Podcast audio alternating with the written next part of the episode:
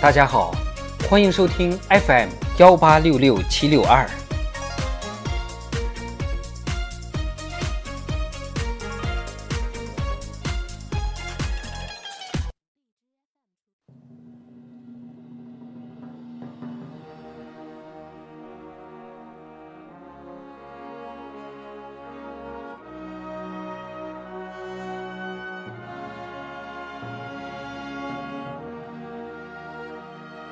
庆祝中国共产党建党一百周年特别节目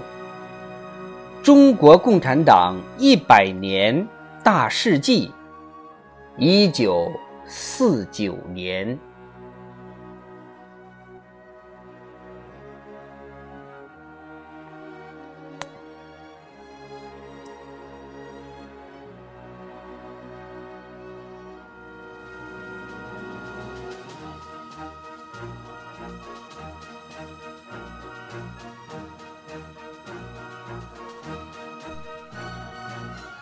一九四九年一月十五日，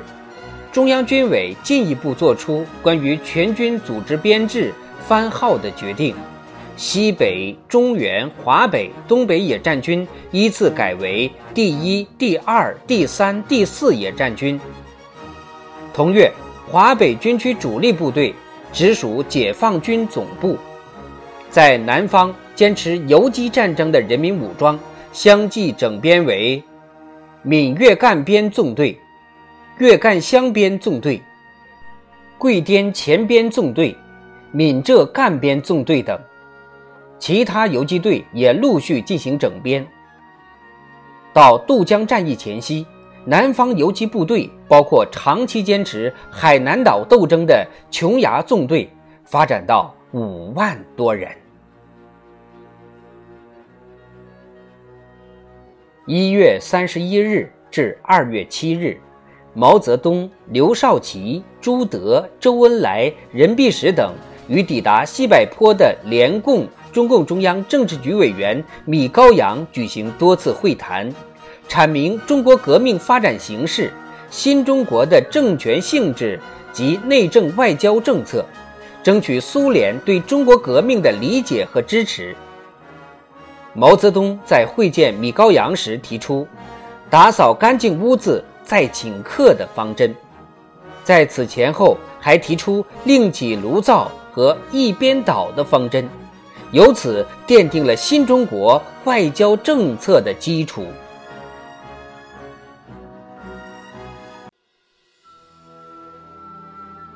三月五日至十三日。中共七届二中全会在西柏坡召开，全会规定党在全国胜利后的政治、经济、外交方面应采取的基本政策，指出中国由农业国转变为工业国，由新民主主义社会转变为社会主义社会的发展方向。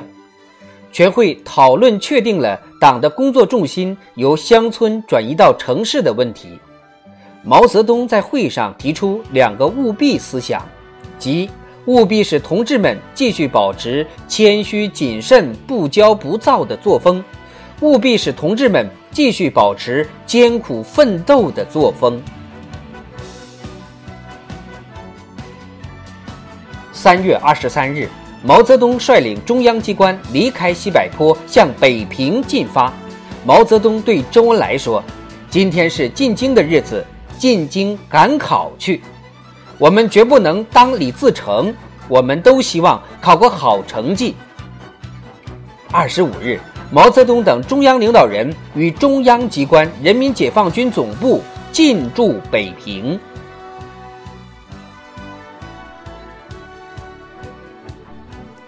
四月一日，以周恩来为首的中央代表团同国民党政府代表团在北平进行和平谈判。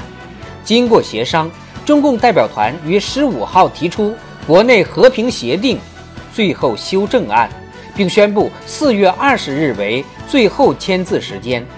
国民党政府拒绝接受，解放军遂发起渡江战役，国民党政府划江而治的图谋破产。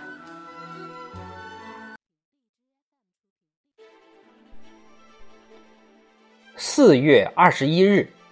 毛泽东、朱德发布向全国进军的命令。二十日夜至二十一日，由刘伯承、陈毅、邓小平、粟裕、谭震林组成的总前敌委员会，邓小平为书记，指挥的第二、第三野战军，在第四野战军先遣兵团和中央军区部队配合下，发起渡江战役。百万雄师强渡长江。二十三日，解放南京，延续二十二年的国民党统治宣告覆灭。五月二十七日，解放上海，第四野战军先遣兵团于五月横渡长江，解放武汉三镇。随后，解放军各路大军继续向东南、中南、西北、西南进军。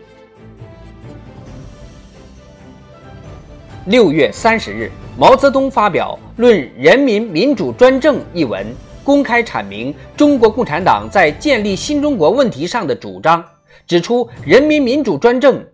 需要工人阶级的领导。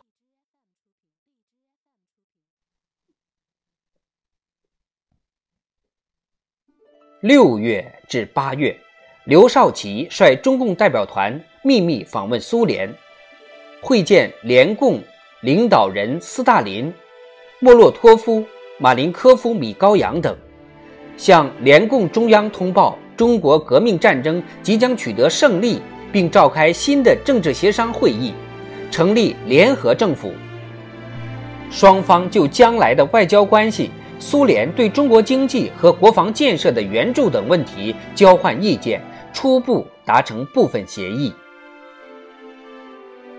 八月十四日至九月十六日，毛泽东连续为新华社撰写《丢掉幻想，准备斗争》等五篇评论，揭露美国对华政策的帝国主义本质，批评国内一部分人对帝国主义不切实际的幻想，并对中国革命的发生和胜利的原因做理论上的说明。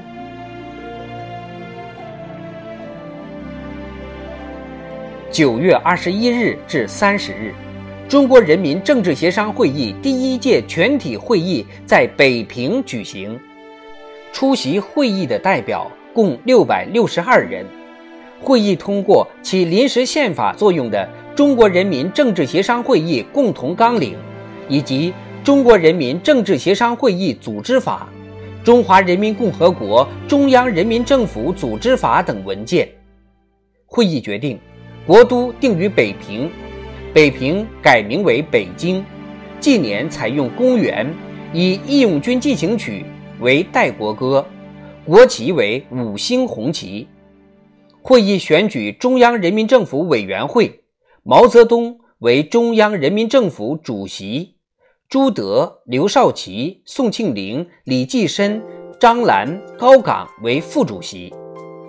中国人民政治协商会议的举行，标志着一百多年来中国人民争取民族独立和人民解放运动取得了历史性的伟大胜利，标志着爱国统一战线和全国人民大团结在组织上完全形成，标志着中国共产党领导的多党合作和政治协商制度正式确立。毛泽东在开幕词中向全世界宣告。占人类总数四分之一的中国人从此站立起来了。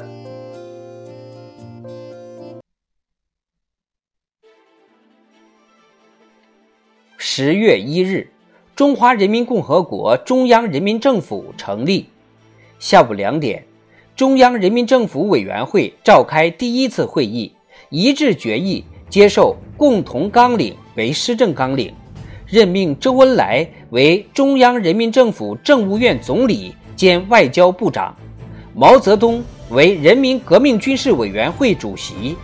朱德为人民解放军总司令。下午三点，庆祝中华人民共和国中央人民政府成立典礼在北京天安门广场隆重举行。毛泽东宣告。中央人民政府成立之后，举行盛大阅兵仪式和群众游行。十二月二日，中央人民政府委员会第四次会议决定，每年的十月一日为中华人民共和国国庆日。中华人民共和国的成立，彻底结束了旧中国半殖民地半封建社会的历史，彻底结束了旧中国一盘散沙的局面，彻底废除了列强强加给中国的。不平等条约和帝国主义在中国的一切特权，实现了中国从几千年封建专制政治向人民民主的伟大飞跃，实现了中国高度统一和各民族空前团结，中华民族发展进步从此开启新纪元，中国共产党成为在全国范围执掌政权的党。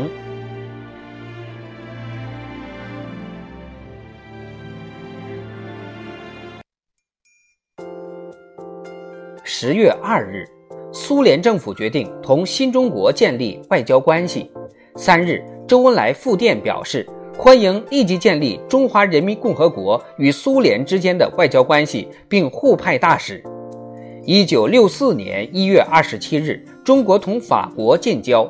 法国成为第一个与新中国正式建交的西方大国。到二零二一年六月。中国已同一百八十个国家建立外交关系。十月九日，中国人民政治协商会议第一届全国委员会第一次会议举行，会议选举毛泽东为政协第一届全国委员会主席。十月二十一日，中央人民政府政务院成立。十月二十五日，中央人民政府海关总署成立。一九五零年一月六日，北京市军事管制委员会颁发布告，宣布收回在京的外国兵营地产、征用兵营及其他建筑。天津、上海等地也先后回收征用外国兵营地产。一九五零年七月，政务院财政经济委员会发布。关于统一航运管理的指示，外国在中国大陆的军事特权和经济特权全部被取消。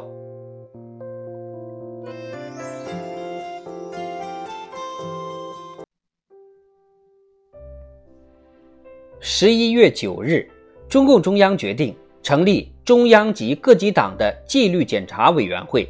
朱德兼任中央纪律检查委员会书记。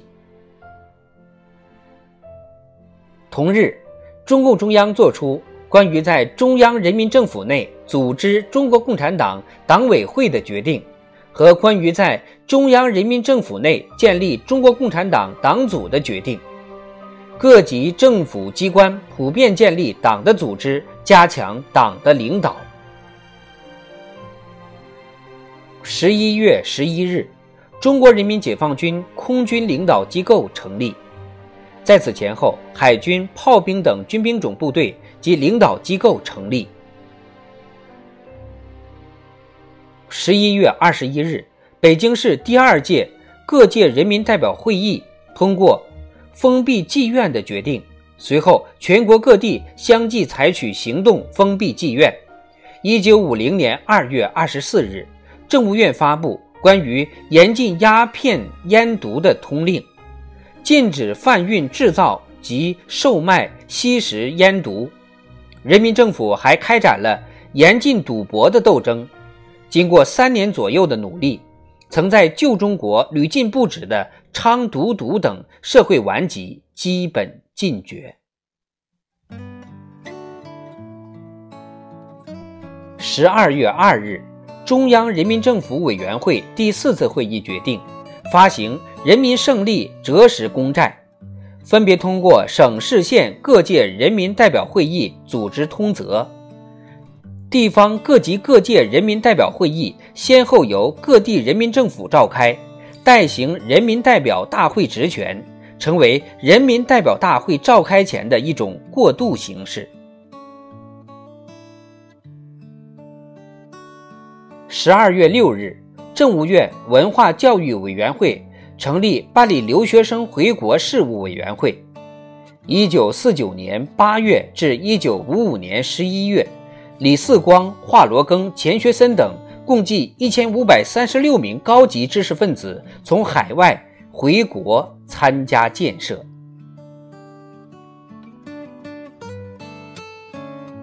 十二月二十三日至三十一日，第一次全国教育工作会议召开。会议提出，教育必须为国家建设服务，学校必须为工农开门。一九五零年九月，第一次全国工农教育会议召开，提出推行识字教育，逐步减少文盲的口号。一九五二年十一月。中央人民政府扫除文盲工作委员会成立，群众性的扫盲运动有计划、有步骤的在全国大规模展开。